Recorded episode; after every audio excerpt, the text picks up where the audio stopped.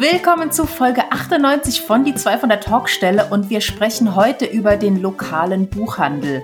Wir haben Isa Theobald aus der inhabergeführten Buchhandlung Drachenwinkel zu Besuch. Sie hat uns ganz viel darüber verraten, warum denn der Drachenwinkel überregional so bekannt ist, ja, was das Geheimnis dieser Buchhandlung ist, was die Community ausmacht, wie man als Autor oder Autorin auch im Self-Publishing in eine Buchhandlung kommt und vieles mehr.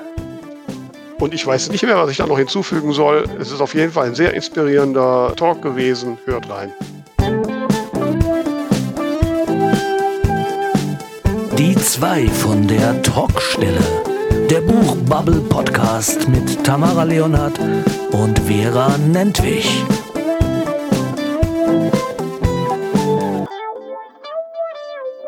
Hallo, liebe Freunde der Talkstelle. Hier sind wir mit Folge 98 und äh, ich rufe mal ein freudiges Bonjour nach äh, Lothringen. Hallo Tamara, bist du da? Bonsoir ja eigentlich schon. Hallo Vera. Ich habe gelernt nach 18 Uhr erst. Echt? Aber es ist doch schon dunkel. so, wie schaut's aus? Hast du ein Amt mitgebracht? Nein. Ich habe kein oh, Amt mitgebracht. Mensch. Ich bin sehr stolz auf mich. Also vielleicht als Hintergrund, liebe Hörer und Hörer, ich war am Wochenende äh, zum ersten Mal auf der VV, also der Vollversammlung der mörderischen Schwestern e.V., die ja nun leider wegen auch der der, der sich verschlechternden Corona-Situation nur im relativ kleinen Rahmen stattfinden konnte. Äh, wir waren da also 24 Schwestern und die Veranstaltungen liefen dann so hybridmäßig ab und trotzdem war es sehr nett. So einige der äh, Menschen, die ich bisher nur so per E-Mail kannte, mal persönlich zu treffen. Ein paar kannte ich natürlich. Äh, und, und das Ganze begann ja auch mit, mit äh, Auszeichnungen. An dem Freitag begann es und zuerst wurden die Stipendiatinnen des, der mörderischen Schwestern prämiert. Also falls ihr es vielleicht noch nicht wisst, jedes Jahr loben die mörderischen Schwestern ein Stipendium aus im Wert von, äh, also über drei Monate, im Wert von 500 Euro pro Monat, also insgesamt 1500 Euro. Und man kann dann da Projekte einreichen und sich darum bewerben. Äh, im, in diesem Jahr war ich mal in der Jury und wir hatten, haben halt äh, ein, ein Projekt von Frauke Kempka, heißt sie, äh, prämiert und die war dann auch persönlich da, eine sehr sympathische äh, junge Frau, die äh, über ein, eine Geschichte, ein Projekt vorgestellt hat, äh, ja, über zwei ältere Damen in Japan äh, und äh, die doch zur Tulpenpatrouille gehen und dann halt letztlich einen Mordfall aufklären. Und ich durfte dann auch die Laudatio halten äh, und äh, eine große Ehre und ähm, es gibt auch, ich muss mal schauen, ob ich das für die Show noch so finde. Das Ganze wurde ja auch online gestreamt und man soll das auch im Nachgang noch gucken können. Ich habe aber den Link noch nicht. Ähm, werde ich aber irgendwie rausfinden. Und dann alle drei Jahre vergeben die mörderischen Schwestern ja die goldene Auguste. Ähm, und das ist ein Ehrenpreis, der immer an, an verdiente Frauen gehen, die die Kriminalliteratur fördern oder da Besonderes für getan haben.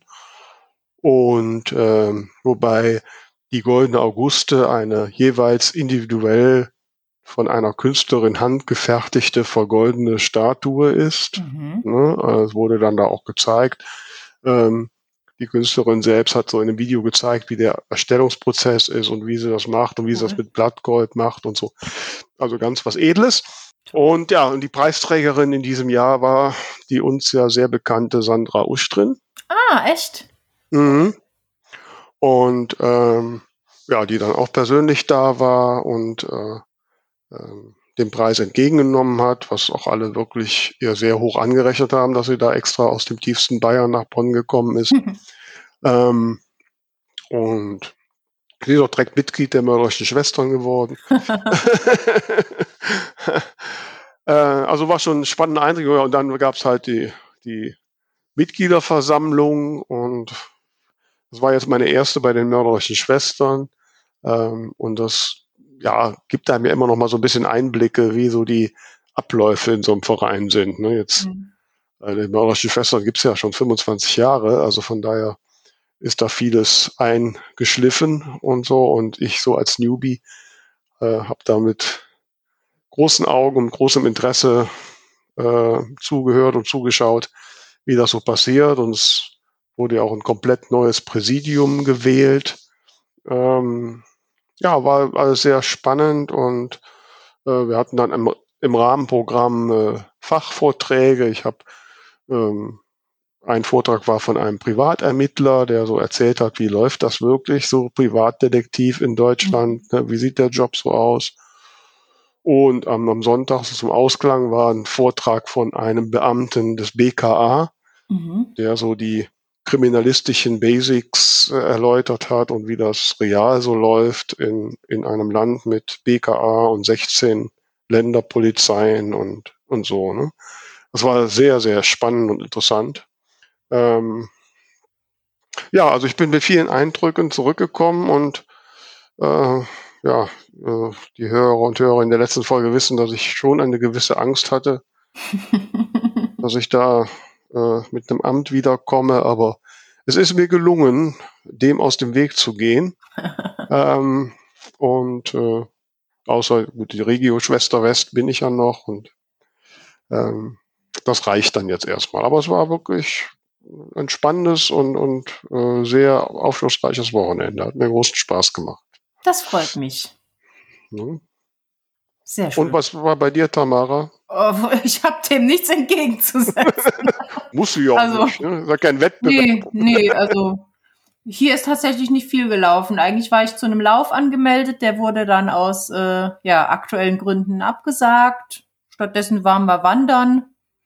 Ähm, ja. ja, also ja. nichts Aufregendes. Nichts Aufregendes. Na gut, also dann setzen wir dem jetzt eine aufregende Podcast-Folge entgegen. Was meinst du? Ja, wir haben uns heute einen Gast eingeladen. Man könnte sie, glaube ich, zu ganz vielen Themen einladen und sie stand schon lange auf meiner Wunschliste. Sie ist Autorin, Herausgeberin, Lektorin, Übersetzerin, äh, seit diesem Jahr, glaube ich, Vorsitzende des PAN. Eine Kollegin von mir im Nah und heute ist sie aber da in ihrer Funktion als Buchhändlerin ich denke, das kann man mal so sagen. Isa Theobald ist bei uns und eure Buchhandlung Drachenwinkel. Ich glaube, wer sie nicht kennt, der hat noch nie ein Fantasy-Buch gelesen, oder? Das wäre sehr schön, aber ich glaube, so weit würde ich nicht gehen. Herzlichen Dank für die Einladung. Ja, also jetzt erklärt das auch, warum ich Drachenwinkel noch nicht kannte. ähm, Wobei ich Isa kannte, jetzt wo ich sie sehe, natürlich. Der ich habe immer das Problem mit den Namen und den Gesichtern das wird in, getrennten Bereichen abgespeichert bei mir und findet nie irgendwie einen Zusammenhang. Ich bin sehr froh, dass es nicht nur mir so geht. Aber erzähl, erzähl mir doch mal, ne, du weißt ja auch, wir haben uns ja schon mal kennengelernt, ich bin so in der Fantasy-Welt ja nicht so zu Hause. Was ist das Besondere an Drachenwinkel? Der Drachenwinkel ist äh, oder begann seinen Weg als äh, hauptsächlich fantastische Buchhandlung. Ähm, das haben wir mittlerweile aber aufgebrochen. Wir bedienen alle Sparten der Unterhaltungsliteratur und sind nicht mehr nur fantastisch unterwegs. Wir machen auch ganz viel im Bereich Krimi und Thriller und durchaus auch Love and Landscape, Romance, was da halt so anfällt. Das ist jetzt nicht so mein persönlicher Bereich, aber was die Leute gerne lesen, werden sie bei uns finden. Und das Besondere am Drachenwinkel ist tatsächlich unser sehr umfangreiches Leseprogramm. Wir machen in einem Jahr, das nicht von Corona überschattet wird, um die 45 bis 50 Veranstaltungen mit bis zu im Laden bis zu 150 Gästen. Ähm, und bei größeren gehen wir dann auch mal ins Gemeindezentrum nebenan. Das haben wir gerade mit Markus Heitz und Arno Strobel gemacht. Da können dann bis zu 300 Leute einer Lesung lauschen. Genau, ich wollte nämlich gerade sagen, da kommt auch nicht irgendwer, da kommt äh, teilweise wirklich das Who is Who der Buchbranche. Ich habe tatsächlich, wir hatten ja vor einigen Folgen Christoph Hadebusch zu Besuch und ich hatte mit ihm auf Twitter geschrieben und habe dann irgendwann geschrieben, ja, schöne Grüße rüber ins Saarland, wo er dann sagte, äh, ich wohne in München. und dann habe ich gesagt, warum habe ich dich denn jetzt im Saarland verortet? Und die Antwort war, na, wegen dem Drachenwinkel. Natürlich. Wer waren denn so die größten Autoren, Autorinnen, die ihr so bei euch hattet, außer den schon genannten? Ähm, mit Sicherheit Natascha Pulley, die vor gar nicht allzu langer Zeit da war. Jetzt im März wird es Kevin Hearn sein. Mhm. Da freue ich mich auch ganz außerordentlich drauf. Ted Williams war schon da. Ähm, Klaus-Peter Wolf, um mal nochmal in, in das Krimi-Genre zu gehen. Und die üblichen Verdächtigen natürlich. Kai Meier, Bernhard Hennen, mhm. die Großen der deutschen Fantastik. Also die Lesungen sind dann doch eher, also du hast gesagt, Krimi hast du gerade auch genannt, also sie sind nicht nur Fantastik, aber mit Schwerpunkt oder? Ähm, nee, wir versuchen das so bunt wie möglich zu mischen. Mhm. Ähm, das kommt natürlich auch immer so ein bisschen drauf an, wann welcher Autor, welche Autorin Zeit hat. Mhm. Aber wir versuchen das Programm so bunt wie möglich zu gestalten.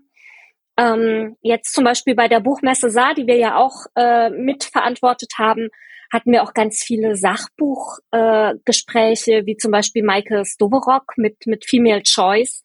Das war super spannend. Sowas würde ich halt auch gerne mal noch mal im Laden machen, so mit mhm. richtig Präsenz und nicht mhm. nur online. Mhm. Also merkst du, Tamara, wir müssen uns jetzt gut verkaufen, dass wir dann vielleicht auch mal irgendwann in die Liste kommen. Ne? ähm, du hast jetzt in einem Nebensatz äh, halt schon mal gesagt, wäre die nächste Frage, wo ist euer Buchhandel? Der ist im Saarland, wo genau? In Dillingen-Diefeln. Das okay. ist äh, eine, eine äh, Weltstadt von kosmopolitischem Ausmaß, ein, ein kleines Dorf. Äh, und wir werden auch ganz oft gefragt, wie es sein kann, dass äh, eine Buchhandlung wie die unsere in so einem kleinen Dorf bestehen kann. Das liegt hauptsächlich am Leseprogramm, an unseren großartigen Abonnenten und daran, dass Carsten und Diana Wolter, die den Drachenwinkel ja aufgebaut haben, hier einfach eine, eine Familie geschaffen haben. Mhm. Ähm, es ist für die Leute halt auch ein Rückzugsort, an den sie gerne kommen und wenn nicht gerade Corona ist, beim Bücherkaufen auch mal einen Kaffee trinken. Ja, ich habe auf Facebook gesehen, ihr habt da jetzt so eine richtig tolle Lesebühne mit Ohrensessel und äh, wie man sich das so erträumen würde. Ja, es ist so schön geworden. Das geht auch hauptsächlich auf Diana zurück, die das ähm, eingerichtet hat und die die Bühne gestaltet hat. Und es ist einfach ein Traum mit einem äh, künstlichen Kamin und mit Ledersesseln und ähm, ich freue mich drauf. Ich darf im Februar selber dort Platz nehmen und mein neues Buch vorstellen und ich kann es kaum erwarten. Ja, das kann ich mir gut vorstellen. Aber jetzt muss ich mir noch mal ein bisschen, also ich meine, es gibt ja genügend kleine inhabergeführte Buchhandlungen, die durchaus zu kämpfen haben. Ähm, du musst noch so ein bisschen so für mich als vollkommen Unwissende noch ein bisschen mal tiefer gehen was das Konzept von Drachenwinkel ist. Seit wann gibt's das? Du hast gerade von Abonnenten gesprochen, äh, was ich noch nicht einordnen kann. Erzähl mal ein bisschen tiefer davon. Genau, also den Drachenwinkel gibt es seit zehn Jahren. Wir hätten eigentlich dieses Jahr unser zehnjähriges feiern wollen. Das werden, haben wir notgedrungen verschoben und werden dann unseren elfzigsten Geburtstag feiern, wenn Corona uns lässt. Mhm. Ähm, wie gesagt, angefangen haben wir als hauptsächliche Fantastikbuchhandlung. Das Team, das ursprünglich dahinter stand, sind die Leute von Werkzeugs, die ganz lange in Leipzig die äh, Fantasy-Leseinsel und die Autorenlounge gemacht haben. Und ähm, ja, von Anfang an gehörten Lesungen fest zum, zum Konzept der Buchhandlung. Ganz zu Beginn waren wir oder waren damals noch Carsten und Diana, da war ich noch nicht an Bord, ganz happy und ganz glücklich, wenn da 30 Leute sich zu einer Lesung verirrt haben. Heute haben wir feste Abonnenten, die quasi ein äh, Halbjahresabo für das Programm kaufen, teilweise ohne vorher zu wissen, wer mhm. überhaupt lesen wird. Mhm. Ähm, und es sind, äh, wenn Carsten jetzt gleich aus der Ecke mich korrigiert, dann äh, nicht wundern, es sind gerade um die 80 Abonnenten, die wir jetzt haben. Okay, mhm. also wie so ein, so ein Theaterabo quasi. Genau. Cool. Genau. Wobei Was? die Besonderheit ist, dass die Tickets übertragbar sind. Das heißt, wenn jemand keine Zeit hat, kann er sein Abo-Ticket weitergeben. Okay. Mhm. Was kostet so ein Abo? Äh, für die, für die kompletten Veranstaltungen 100 Euro. Mhm. Dann sind zwei Veranstaltungen quasi gratis. Mhm. Mhm. Und wir werden jetzt ab Januar auch ein Online-Abo anbieten, weil wir ab dem neuen Jahr alle unsere Veranstaltungen kostenpflichtig streamen werden. Mhm. Ja, hat man dazugelernt, ne? In Corona-Zeit. ja. ja. Hybrid ja. ist das Motto der, der, der Zeit, ne? Ja, absolut, absolut. Ja, ja. So, jetzt, wenn ich das mal so durchrechne, ich meine, Lesungen kosten Geld, das kann jetzt nicht das Gewinnbringende bei der Buchhandlung sein. Ähm, oder kannst mich gerne, kannst mir gerne widersprechen. Ähm, kaufen dann die Leute, die zu lesen gehen, auch automatisch alle bei euch dann ihre Bücher? Ähm, ja. Ja. Also das ja, ist das tatsächlich ja, das, ist tatsächlich das funktionierende Konzept, ja. ja. das heißt aber, es ist schon der stationäre Buchhandel, äh, der letztlich dann das Geschäft ausmacht.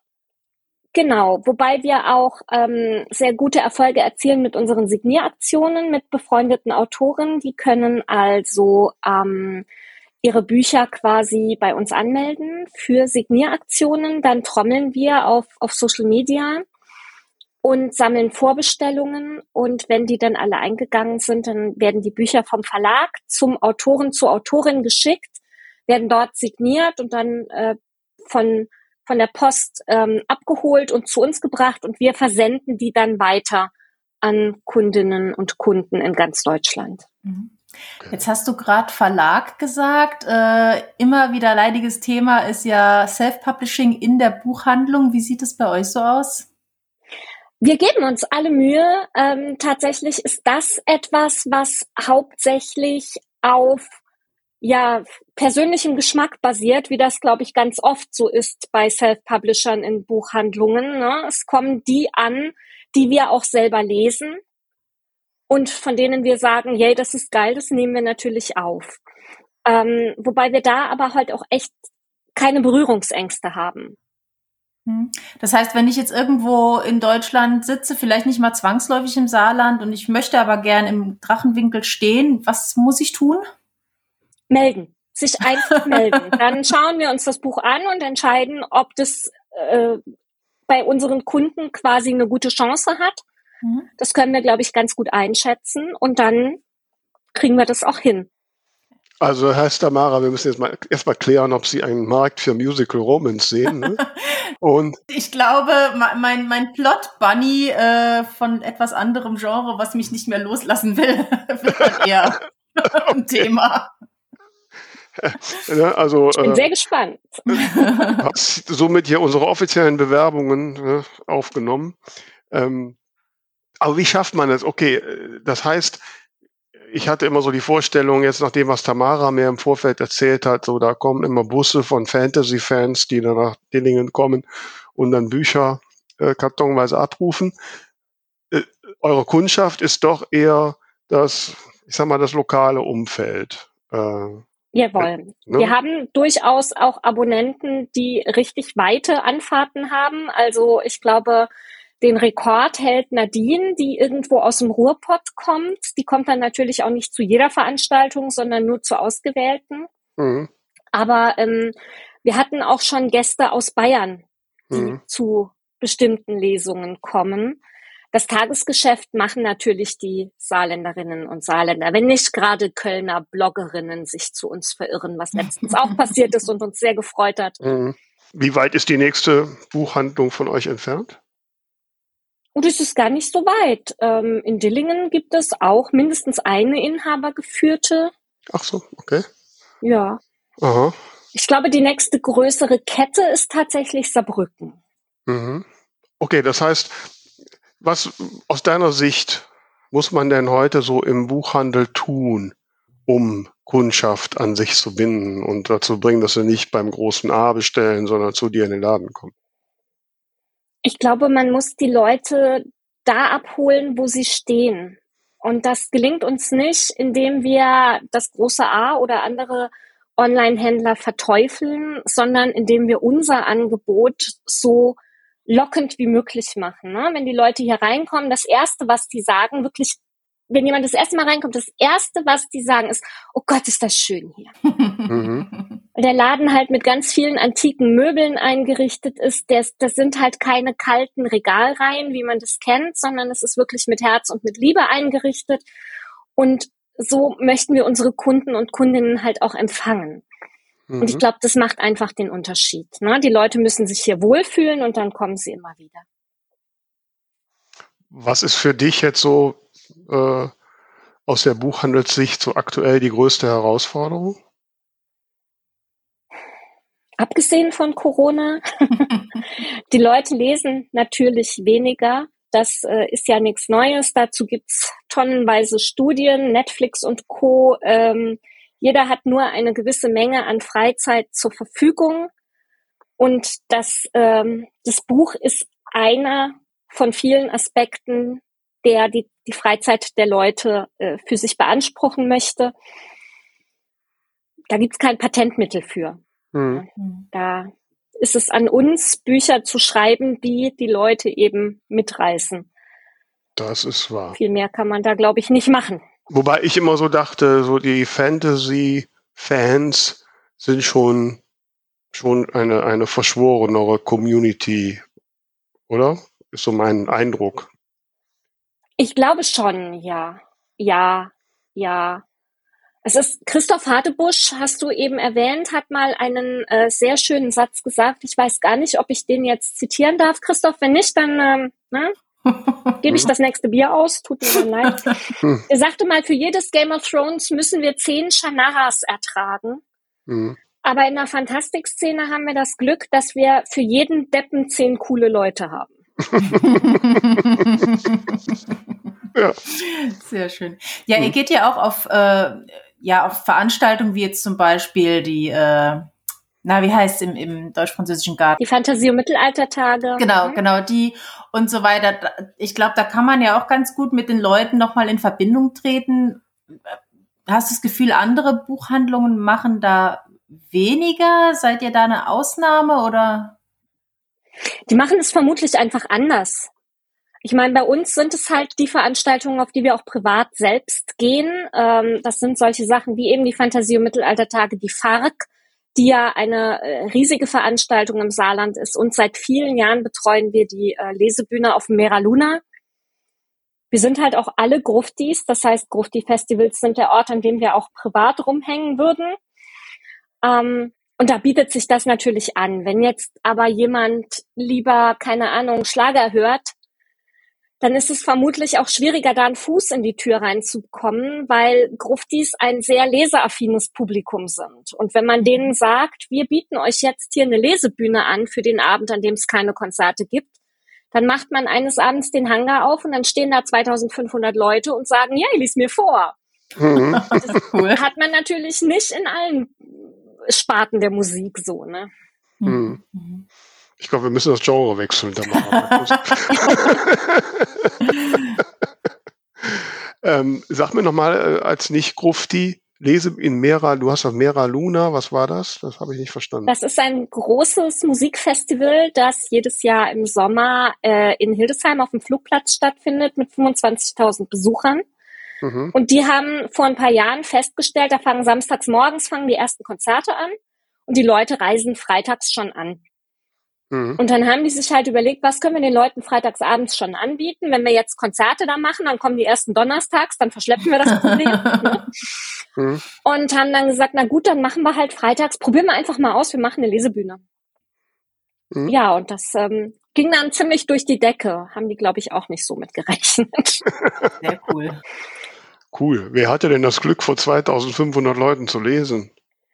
Es sind immer standardmäßig Markus Heitz und Christian von Aster, die den Anfang und das Ende gestalten. Und dann haben okay. wir, das ist, äh, wir nennen es liebevoll das, das Sandwich der Freude. Und dann haben wir in der Mitte immer wechselnde Autoren und mhm. Autorinnen. Aber immer so dieses Fantasy.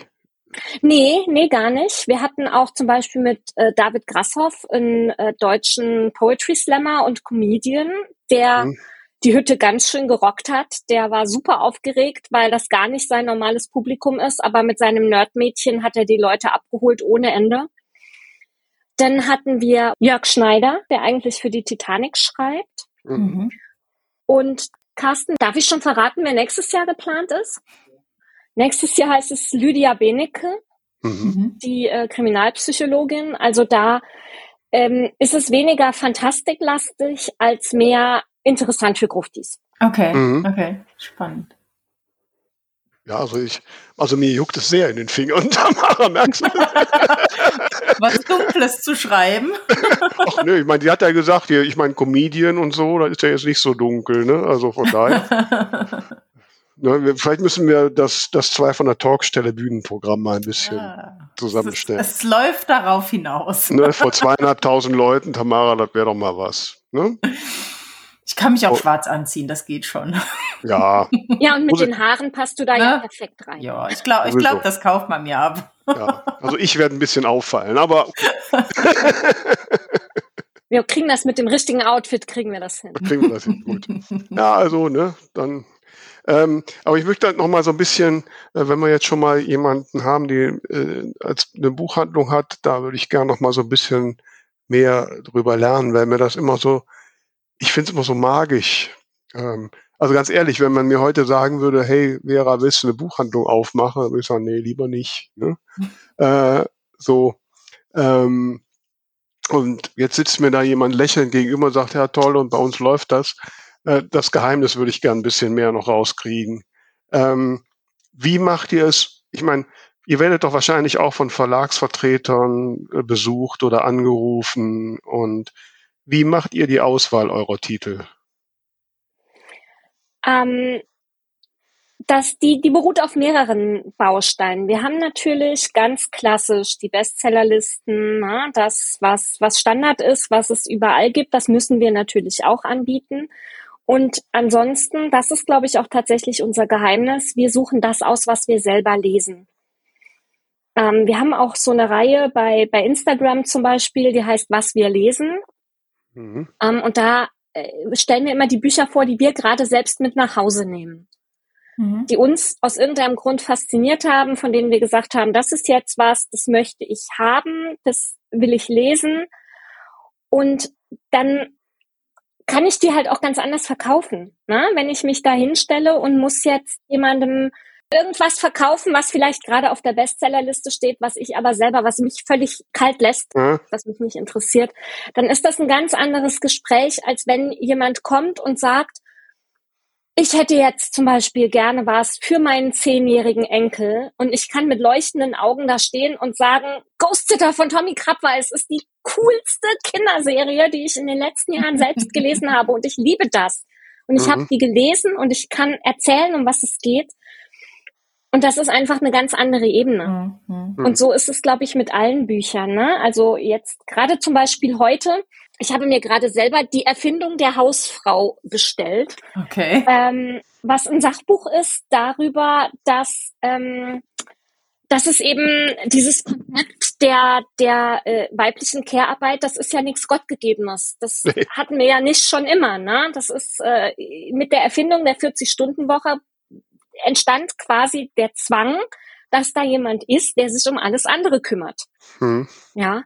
Jetzt haben wir aber heute leider beide Partner in einer 40-Stunden-Woche, aber der ganze Klotz hängt immer noch an einer Seite.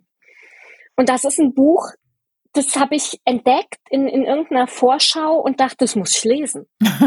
und wenn das jetzt cool ist, dann kann ich das natürlich auch ins Regal stellen und den Leuten auf eine ganz andere Art und Weise nahebringen, als wenn ich jetzt nur eine Zusammenfassung in der Verlagsvorschau gelesen hätte. Aber da hast du genau jetzt das Stichwort, also die Verlagsvorschauen. Äh, die Frage ist ja, wie kommst du auf diese Bücher? Das heißt, äh, du guckst aktiv in die Verlagsvorschauen, schaust du in VLB Tix oder kriegst du da als Papier oder wie passiert das bei euch? Nee, die, die sind mit, also mittlerweile sind wirklich die meisten auf PDFs umgestiegen und ich ähm, suche halt auch ganz krass selber im Netz. Mhm. Ich habe einen sehr, sehr aktiven äh, Social Media Feed durch meine 27 mit der Buchbranche verknüpften Tätigkeiten, die ich sonst noch so habe. Dementsprechend sieht meine Facebook-Werbung halt auch aus. Ne? Der Algorithmus ist ja nicht so ganz dumm. Der hat irgendwann gemerkt, Bücher könnten so der ihr Ding sein. Und dementsprechend kriege ich dann da halt auch manchmal Sachen. Und wenn ich da was sehe, was mich interessiert, was nicht die 37. Variante von horny Werwolf und hilflose Jungfrau ist, dann schaue ich mir das halt auch näher an. Mhm. Und da komme ich dann natürlich auch zu den Self-Publishern, weil von denen kriege ich natürlich ebenfalls richtig viel Werbung in meinen Feed gespült. Und mhm. auch da, wenn es nicht die 27. Variante vom Werwolf Alpha und der Jungfrau ist, dann schaue ich auch da genau ein. Mhm. Also Tamara, entweder ist, sind jetzt unsere Bücher bei ihr noch nie aufgepoppt oder sie haben sie nicht interessiert. oder sie liegen noch auf dem zu lesen Stapel, was tatsächlich der Fall ist. Ihr liegt beide noch auf diesem gigantischen oh. Stapel wow. neben meinem Bett. Wow. Jetzt bin ich aber gerade ein Stückchen gewachsen. Ja, ich auch. Will ich natürlich sofort wissen, was davon. Aber wie ist das denn? Also andere Buchhandlungen, die offen sind für Self-Publisher, die lesen ja vielleicht nicht zwangsläufig alles persönlich oder schauen es sich so genau an. Kannst du denn trotzdem mal aus Buchhändlerinnen-Sicht äh, so ein paar No-Gos oder Must-Haves nennen, mit denen man vorankommt, wenn man in Buchhandlungen liegen möchte? Also was, glaube ich, so das ultimative No-Go ist, was aber immer noch passiert, sind Leute, die auf die clevere Idee kommen, es ist ja bald Weihnachten, es wäre doch saugeil, wenn mein Buch jetzt im Weihnachtsgeschäft in der Buchhandlung liegt. und dann ankommen, während der Laden einfach bumsvoll ist und sagen, ich habe mein Buch dabei, ich würde gerne mit Ihnen darüber sprechen. Mhm. ja, super. Toll. Schön. Hab nee, nur drauf gewartet. Idee ist, Genau. Ist genau wie mit Verlagen auf der Buchmesse, ne? Ist das gleiche Konzept. Mhm. mhm. Ähm, die cleverste Idee ist tatsächlich per, per E-Mail vorzufühlen mhm. und zu sagen, ich habe hier ne, was vorbereitet, guck doch mal, das ist mein Cover, das ist vielleicht ähm, der Klappentext, das ist eine Leseprobe, ist vielleicht auch ganz spannend, ne? Und auch gucken, passt es?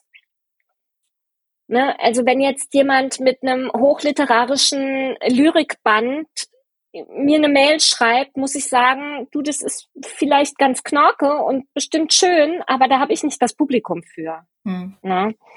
Also man sollte sich da auch die Buchhandlung anschauen. Ja. Mhm. Zumindest die Online-Präsenz. Ich meine, man muss ja auch nicht durch die Republik fahren und Buchhandlungen abtingeln. Mhm. Aber jeder hat ja so ihre, ihre Spezialitäten und bei uns ist es halt am einfachsten, wenn man wirklich die großen Genres bedient. Mhm.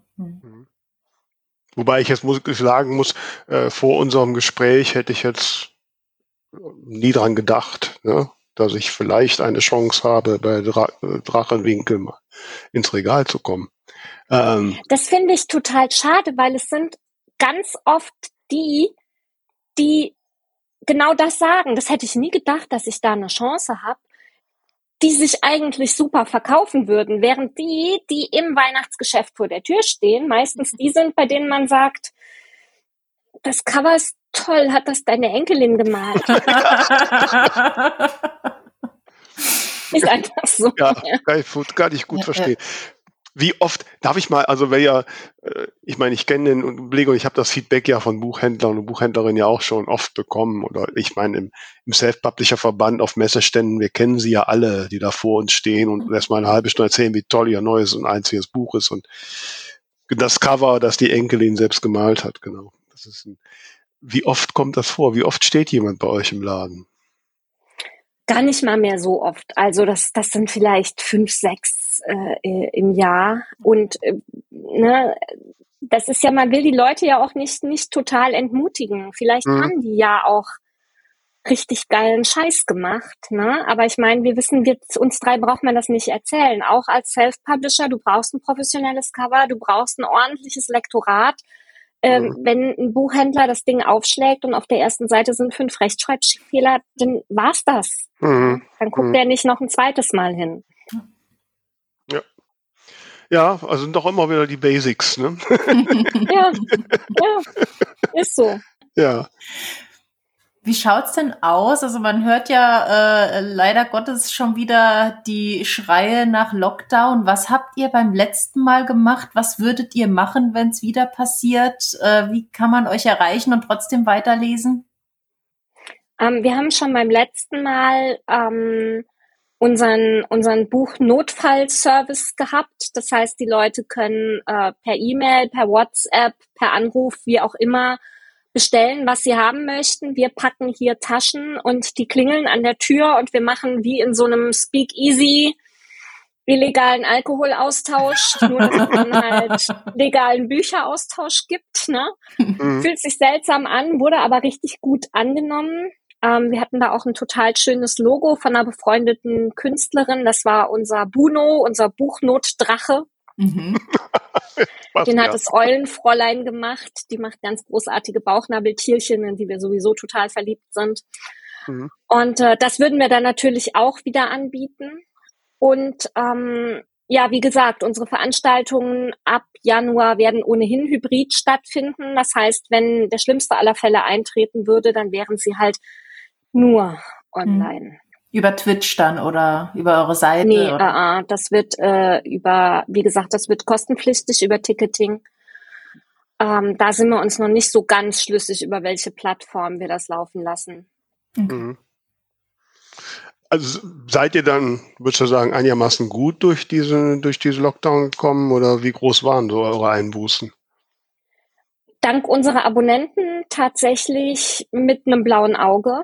Mhm. Die haben ihre Abos weiterlaufen lassen, obwohl wir keine Veranstaltungen machen konnten. Wir haben dann quasi ähm, damit mit, mit Gutscheinen dann halt auch gearbeitet. Die konnten dann einen Abo-Gutschein kaufen anstelle der Veranstaltung. Mhm. mhm. Das hat uns halt auch super weitergeholfen.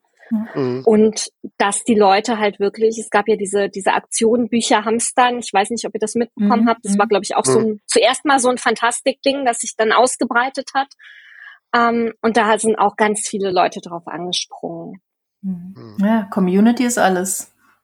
Ja, und wir machen halt wirklich viel mit, mit Social Media. Wir hatten letztes Jahr auch einen Jule-Kalender bei, bei Instagram. Äh, sowas werden wir wahrscheinlich dieses Jahr auch nochmal machen. Dann diese Was wir lesen Empfehlungen. Wir haben eine sehr, sehr aktive WhatsApp-Gruppe, mhm. äh, wo die Leute sich halt auch gegenseitig Bücher empfehlen. Na? Okay. Das ist ja, und wir versuchen halt auch immer wieder äh, neue Dinge äh, zu entdecken, die interessant sind. Also Comics haben wir jetzt seit diesem Jahr im Programm. Das ist super angekommen. Mhm.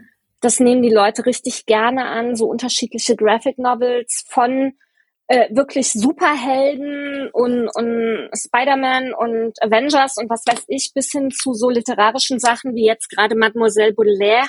Mhm. mhm. Ähm, das ist was, Rollenspielregelwerke kamen ganz gut an, dass wir ja. da äh, uns, uns ein bisschen aufgestellt haben. Ja, und wir springen immer überall rum und versuchen, die spannendsten Sachen für unsere Leute zu entdecken. Cool. Ja, also klingt auf jeden Fall sehr aufregend. Ähm, wie viele Bücher liest du so in der Woche? Oh Gott. Nicht so viele, wie ich gerne würde.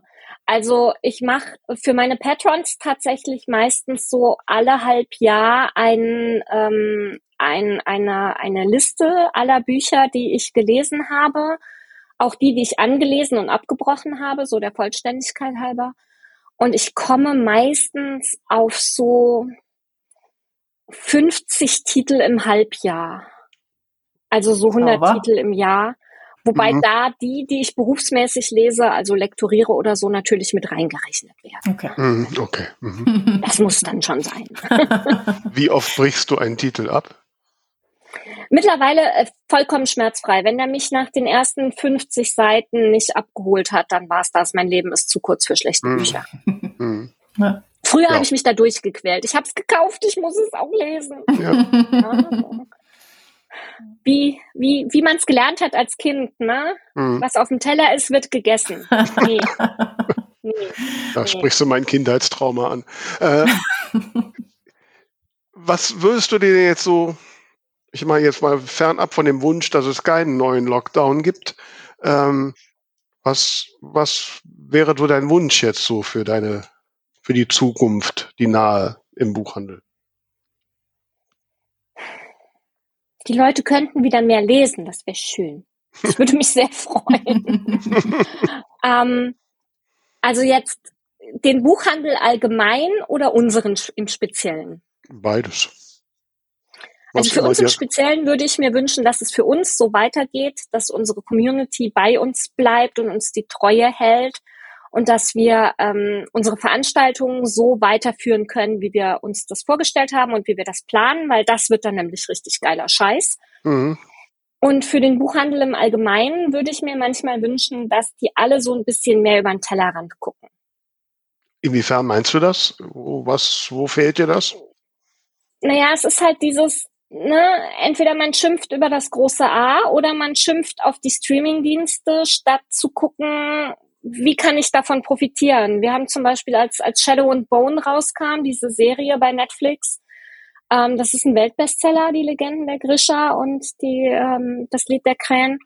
Dann haben wir halt ein, ein Schaufenster dazu gemacht. Mhm. Und halt mhm. wirklich auch auf Netflix berufen und gesagt, ja. hey, ihr fandet die Serie geil, dann lest doch die Bücher. Ja, cool. Und ich glaube, dass man damit Leute vielleicht auch abholt, die sonst nicht gelesen hätten. Das ist dieser Harry mhm. Potter-Effekt. Ja, ne? ja. Wie war das dann jetzt, bei, wenn du sagst, du hast das Fenster gemacht, wie war da die Resonanz? Super. Ja? Die Dinger gehen wie geschnitten Brot. Das ist echt großartig. Mhm. Und es freut mich, weil es ist coole Fantasy und es ist neue Fantasy und es ist nicht immer nur das Gleiche. Mhm. Was heißt, also ich, meine Zeit, in der ich mehr Fantasy gelesen habe, ist jetzt schon ein bisschen rum. Was ist da im Moment so dieses äh, abgelutschte Klischee und was bedeutet neu für dich? Ähm, das abgelutschte Klischee ist, das sieht man gerade sehr schön bei, äh, bei Amazon. Die haben gerade das Rad der Zeit neu verfilmt. Dementsprechend werden die Bücher jetzt auch gerade nochmal gehypt. Das ist äh, die, die ganz klassische Geschichte über den kleinen weißen Jungen, der ausersehen ist, die Welt zu retten. Und äh, ne? das, was wir einfach schon 227 Mal gelesen haben mhm, und von dem es irgendwann auch mal genug ist. Äh, Natalia Schmidt, die die äh, Editor-in-Chief bei Knauer hat die Tage bei Twitter sehr schön gepostet, die äh, Bestsellerliste der Science Fiction aktuell.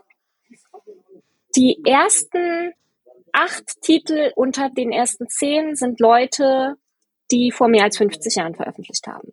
Gut, das liegt jetzt wow. auch an Dune, ne? an, an, äh, an der Verfilmung. Dadurch ist Frank Herbert natürlich ein Riesending.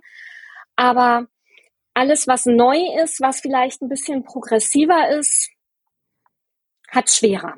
Okay. Und das ist schade, weil da gibt's richtig coolen Stuff, ne? Also gerade Lieber Dugo mit ihrem Lied der Krähen und so, mega. Wir haben auch in Deutschland AutorInnen, da äh, muss ich einfach, die müssen sich hinter den internationalen nicht verstecken. Äh, Nora Bensko würde ich da mal anführen wollen.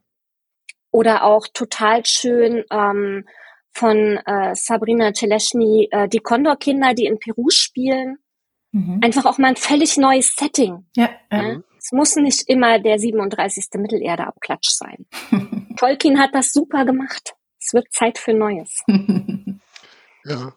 Ich dachte immer, ähm, dass das gerade so Science Fiction gar nicht mehr so ein Verlagsthema ist, dass das mehr so eine Domäne vom Self-Publishing ist. Ist das nicht so?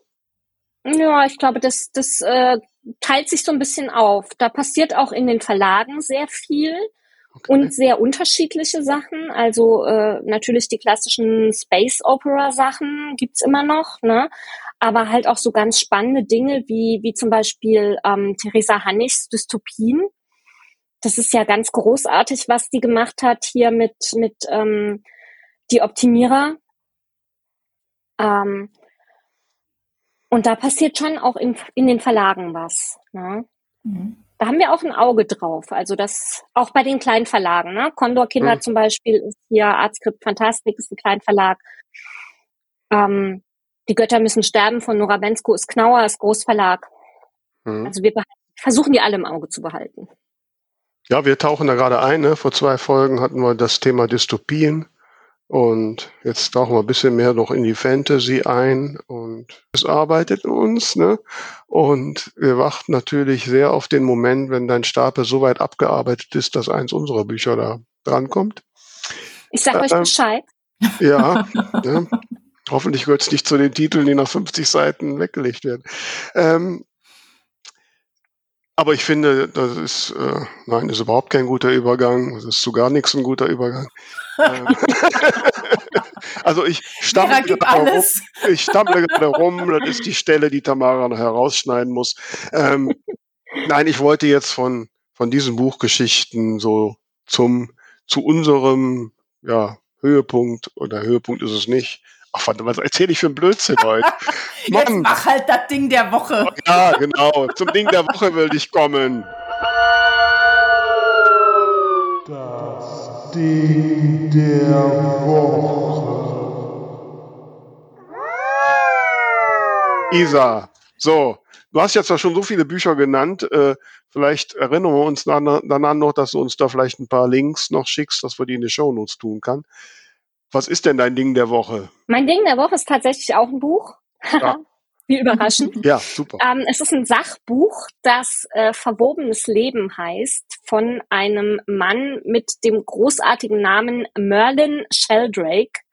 Okay. Ich äh, zweifle an, dass das sein realer Name ist, aber ich habe das noch nicht nachgeprüft. Wer passt auf jeden Fall wie Arsch auf Eimer zu ja. diesem Buch. Ähm, und es ist ein Sachbuch über Pilze. Okay. Und es ist total faszinierend. Also ich habe mir das für eine Recherche für ein äh, aktuelles Projekt, an dem ich arbeite, gekauft und dachte, na ja, ich gucke mir das mal an, vielleicht hilft mir das. Und das ist spannender als die meisten Romane, die ich in der letzten Zeit gelesen habe. Also was Pilze können und was mhm. die so tun, ist, äh, darf man fluchen? Egal, unfucking ja. fassbar. Es ist echt total großartig. Da ist ein, ist ein, äh, eine eine Erzählung drin äh, von äh, Wissenschaftlern in Tokio, die quasi die Topografie von Tokio nachgebaut haben mit Haferflocken und Lichtern. Okay. Mit Haferflocken, um den Hefepilz anzulocken und mit Lichtern, um den Hefepilz wegzujagen.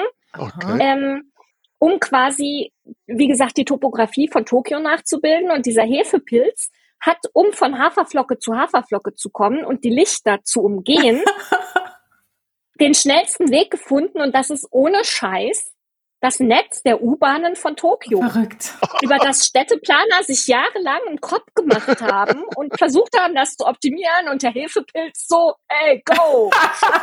Wow. also dieses Buch ist großartig. Mhm. Es äh, verändert den Blick auf die Welt sehr deutlich. Okay. Man lernt auch ganz viel über den berühmten Zombie-Pilz, der die Ameise dazu bringt, äh, freiwillig in den Selbstmord zu gehen, was okay. eine der gruseligsten Geschichten ist, die diese Welt zu bieten hat.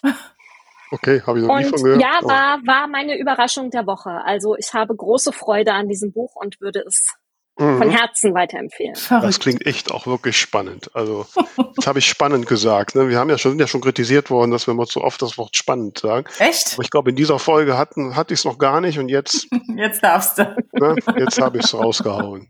Ja, das klingt ich habe schon im Thesaurus geguckt, äh, andere Worte für spannend. Interessant ist irgendwie langweilig. Aufregend. Ne? Aufregend, ja. Inspirierend. Ja, ja so, so was. So, das passt. ja. Das passt zu dem Buch. Vielen Dank, liebe Schickt Isa. uns Synonyme.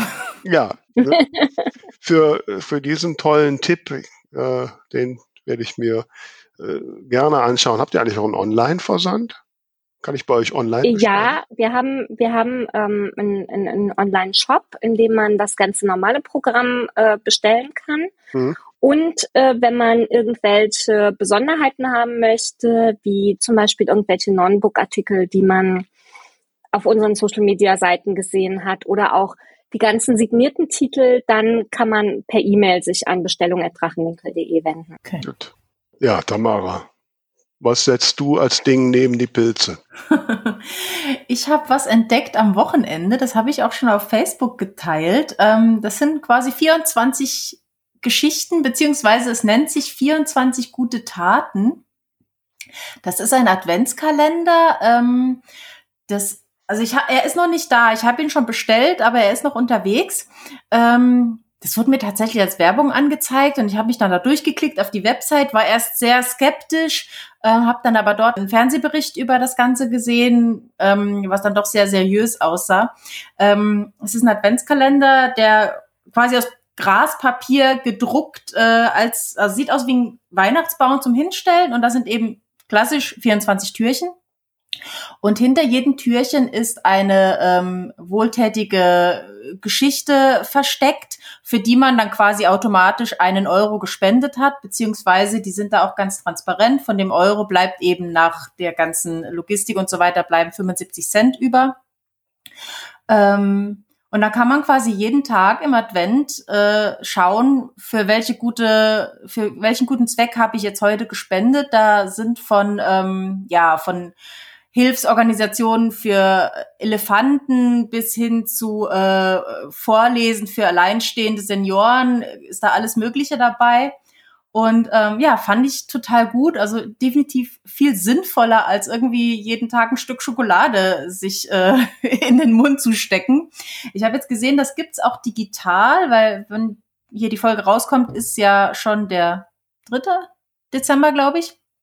Also zum einen, man kann sich natürlich noch nachschicken lassen, aber man kann es eben auch sich digital holen und einfach jeden Tag per Handy dann schauen, was ist denn heute dran. Ähm, ja, fand ich total gut. Also findet man auf 24 als Zahl ausgeschrieben, minus gute minus taten.de und ja, fand ich eine tolle Sache. Ja. Schöne Idee. Mhm, auf jeden Fall. Auf jeden Fall. Ja, und äh, wir hatten Tamara und ich, wir haben im Vorgespräch, äh, habe ich gesagt, verdammt, Tamara, irgendwie ist mein Ding der Woche völlig sabotiert worden, ähm, weil ähm, ich bin ja großer Star Trek-Fan, äh, auch wenn ich jetzt nicht so weit gehe, dass ich im Klingonenkostüm irgendwo hingehe, aber ähm, doch, ich schaue das doch mit großer Leidenschaft und ich meine, die Trekkies unter uns wissen ja, ne, dass die Staffel 4 von Star Trek Discovery kommen sollte. Ne, dass die oh unter anderem der Grund war, dass ich vor einiger Zeit mal ein Netflix-Abo eingegangen bin. Und drei Tage vor Start kam die große Nachricht, dass die vierte Staffel nicht mehr bei Netflix kommt, sondern bei Paramount Plus, den es aber in Deutschland und Europa noch ja nicht gibt. Was natürlich dann groß zu großem Unmut geführt hat, nicht nur bei mir. Und äh, ähm, dann irgendwann hat jetzt Paramount wohl ein bisschen eingelenkt und man kann das jetzt im Free TV schauen bei Pluto TV. Also wer das noch nicht kennt, muss man nicht wundern, ich glaube, das kannte vorher keiner. äh, das ist halt auch so eine App, äh, wo man dann jetzt so Free TV, da, da konnte man jetzt seit Freitag dann die ersten zwei Folgen schauen. Und man kann sie jetzt auch etwas vergünstigt bei Amazon Prime die Staffel kaufen. Ähm, also wie Unternehmen mit ihren Fans umgehen. Als schlechtes Beispiel kann man daran sehen und vielleicht ist Bücherlesen dann doch das, die bessere Variante. Ne? Ja. ist, äh, bei uns zu Hause wurden auch Tischplatten durchgebissen, als diese Nachricht kam. Ja, also, also äh, der Mann und ich, wir sind beide sehr große Trekkies und was noch viel schlimmer ist als, also Discovery war ja schon schlimm genug, aber was für mich persönlich noch viel schlimmer ist, ist, dass die zweite Staffel von Picard dann vermutlich auch nicht Nee, da, nee da, da sind die Nachrichten, die, der Vertrag, den Amazon mit Paramount hat, ist wohl eindeutiger. Also es wurde klar ausgesagt, die zweite Staffel Picard kommt definitiv bei Amazon Prime. Aber das die, sind gute Nachrichten. Aber die neue äh, Serie mit Captain Pike, auf die ich mich sehr freue, die wird natürlich dann nur bei Paramount Plus kommen. Ne? Ja. ja, das Leben ist hart. ähm, ja, eines der härtesten. Liebe Isa, also ich finde deine Einblicke total spannend und ich bedauere sehr, dass ich so weit weg vom Saarland bin. Das Noch schon ein Grund, wieder herzukommen. Ja, aber du bist doch erstmal dran, haben wir doch festgestellt. Ne? Ich glaube, ich muss mal ein paar interessante Gesprächspartnerinnen aus meinem Umfeld hier haben, damit Tamara sich hier hinlockt, wenn sie schon nicht wegen mir kommt. So. aber irgendwann werde ich mal persönlich beim Drachenwinkel vorbeischauen. Äh, und äh, da freue ich mich sehr drauf. Und äh, ja, also vielen, vielen Dank für diese Einblicke. Und äh, ihr, liebe Hörerinnen und Hörer da draußen, die ja alle vielleicht was näher am Saarland sind, seid, schaut vorbei und man habt ja gelernt, ihr könnt auch Abonnent und Abonnentin werden, wenn ihr im Ruhrgebiet wohnt oder sonst wo. Ne? Genau. vielen, vielen Dank für die Einladung. Es war super schön bei euch. Wenn es dich ins Saarland verschlägt, dann äh, lass es uns wissen. Dann machen wir natürlich eine richtig schöne Führung mit Tee und Plätzchen. Ach Gott. Ne? Ja. ja, also da bin ich jetzt schon sehr gespannt. Und ja, euch da draußen einen schönen zweiten Advent und äh, bleibt uns gewogen. Und wolltest du noch was anhängen, Tamara? Nur lieben Dank an Isa, es war sehr, sehr interessant. So. Dankeschön. Mit diesen warmen Worten, macht es gut. Tschüss. ciao, ciao. Tschüss.